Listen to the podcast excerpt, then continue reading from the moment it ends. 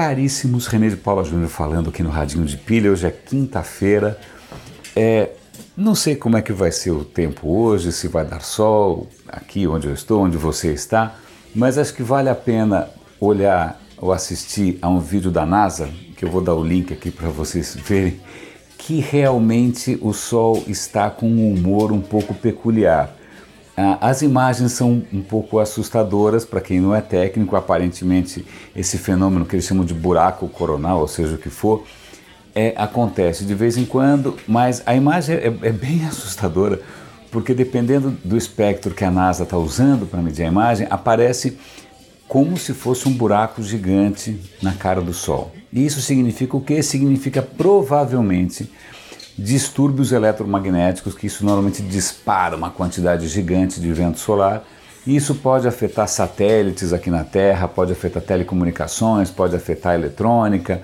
É interessante é, é, notar que o Sol é tão instável assim, além da meteorologia, é claro, né? É, até por uma razão meio histórica. Até Galileu, né, até século 17, 18 por aí, o que acontece?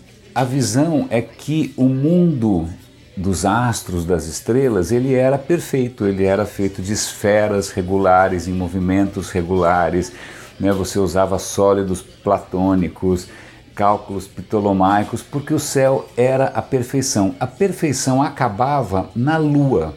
Porque o que acontece? Desde sempre você olha para a Lua e você percebe que a Lua não é exatamente certinha, ela tem, né, tá toda manchada, tal. Então na cabeça né, da humanidade há muito tempo o mundo sublunar, ou seja, o mundo abaixo da Lua, era o mundo da imperfeição. Acima da Lua, o mundo era de absoluta perfeição, onde anjos movimentavam a máquina celeste. Então chegou Galileu, olhou para o Sol, falou: Lamento informar, mas o Sol, que deveria ser perfeito, tem manchas. Lamento informar, mas tem coisas aí girando em torno de Saturno e Júpiter.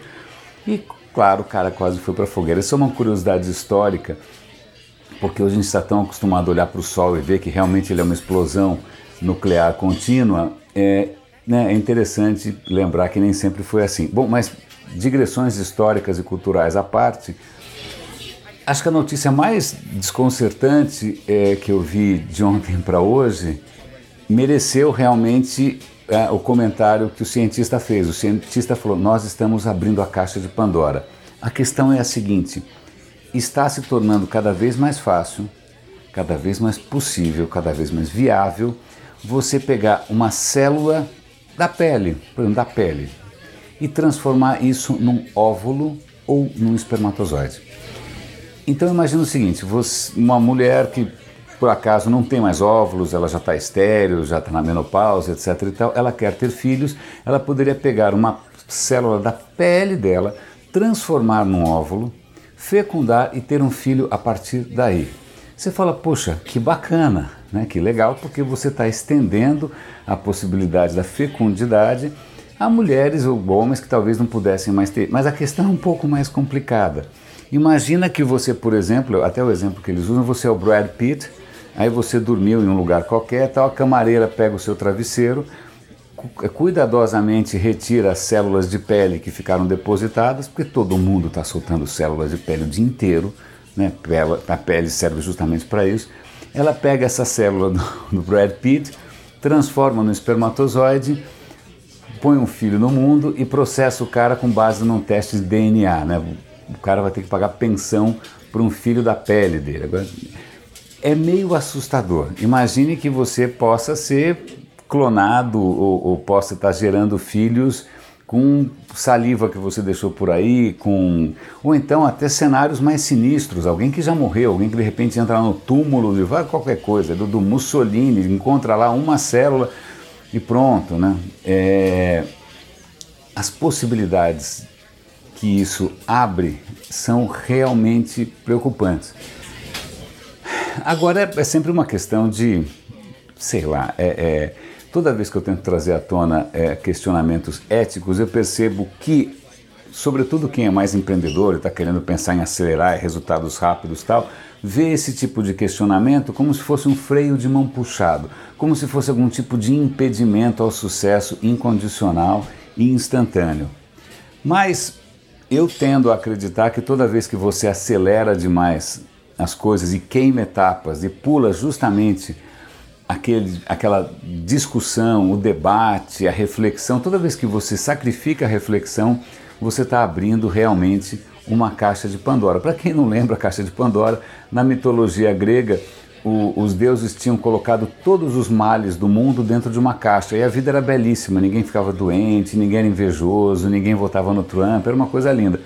E deixaram para Pandora tomar conta. A Pandora, por curiosidade feminina, ela acha que ela está ouvindo umas vozes, o que, que será que tem nessa caixa? Ela abre a caixa de Pandora e todos os males voltam a assolar o mundo. Então, se o mundo, se o Trump hoje está eleito, você pode lembrar da Pandora. Eu acho que eu tenho mais um comentário para fazer aqui.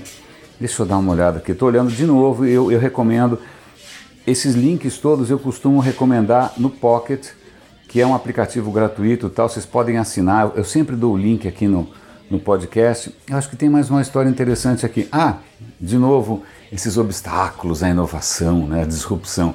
O Parlamento Europeu acabou de receber um relatório chamando a atenção né, dos, dos ministros lá do Parlamento Europeu sobre os robôs. Os robôs estão chegando, os robôs vão ter impactos sociais, vão ter impactos no mercado de trabalho, e esse relatório conclama né, o Parlamento Europeu a cobrar, ou pelo menos né, é, criar mecanismos para garantir que haja um questionamento ético é, toda vez que um robô é lançado. O questionamento ético vai desde tentar garantir que o robô não faça mal a ninguém, eu só faço bem, ou tentar garantir que o robô tem um que eles chamam de kill switch, que é uma chavinha de liga e desliga, né? Sei lá. Você seja capaz de desligar um robô que está fazendo desgraça. E por último, talvez obrigar donos de robôs a pagar um seguro adicional né, é, para cobrir o dano que esse robô eventualmente venha a fazer. Eu já estou vendo investidores e disruptivos falam, ah, esses europeus são contra a inovação. É, tá bom, tá bom. Então vocês nunca mais vão passar férias na Europa, nunca mais vão achar Paris bonito, nunca mais vão achar Espanha legal. Vocês ficam indo só para Las Vegas, tá bom? Então tá tudo bem. Ficam indo só para Disneylândia. E, caríssimos, é, eu, eu, acho que eu talvez esteja um pouco mais sarcástico, um pouco mais ácido do que o normal, mas acho que é justamente essa percepção da dificuldade que é a gente tentar trazer à baila, à discussão, questões minimamente humanísticas, né? questões minimamente humanas de impacto social, de ética, de responsabilidade, filosóficas tal, num mundo que está correndo atrás de resultados muito rápidos, custem o que custarem. Bom, é, aliás, eu, hoje eu li um, fazer um comentário, hoje eu li uma, numa reportagem que um presidente americano perguntou para os consultores, um, um, candidato à presidência, lá atrás, na década de 50, perguntou para os consultores é, como é que estava né, as tendências da eleição. Ele falou, olha, presidente, o candidato, o senhor vai ter os votos de todas as pessoas inteligentes desse país. É o que ele responde, mas eu preciso da maioria para ganhar. Bom, caríssimos, grande abraço, René Paulo Júnior falando aqui no Radinho de Pilha e até amanhã.